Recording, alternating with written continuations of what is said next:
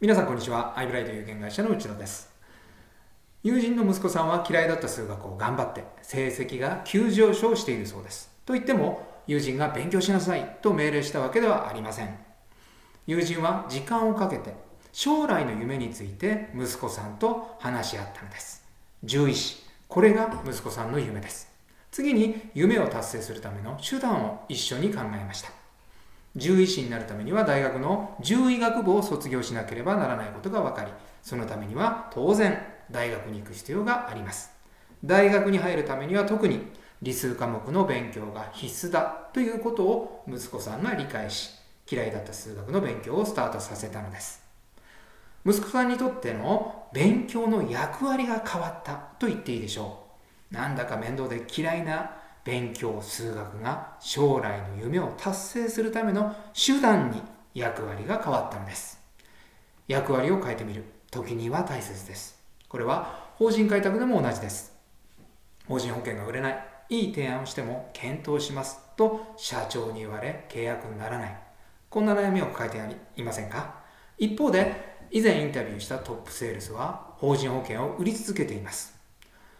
成功の大きな要因の一つは勉強の話と全く同じで役割変更です。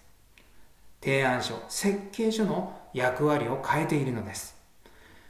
提案書設計書イコール保険の説明イコール売り込みこれが普通ではないでしょうか。一方そのトップセールスは設計書提案書イコール経営健全化のアイデアと役割を変更しています。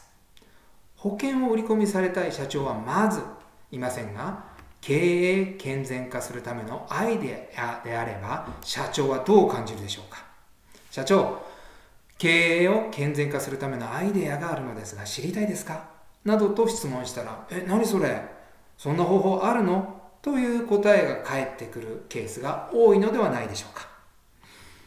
会社が悪くなってほしいと願う社長は皆無ですから健全化のアイデアや選択肢の話なら比較的簡単に受け入れてもらえるに違いありません。役割を変えれば設計書提案書も立派な武器になります。ちなみにこのトップセールスは個人の顧客に提案書を出す時保険を売る道具ではなく夢に最短距離で到達するための指南書地図という役割を位置づけています。設計書の役割。さあ、あなたももう一度考えてみてください。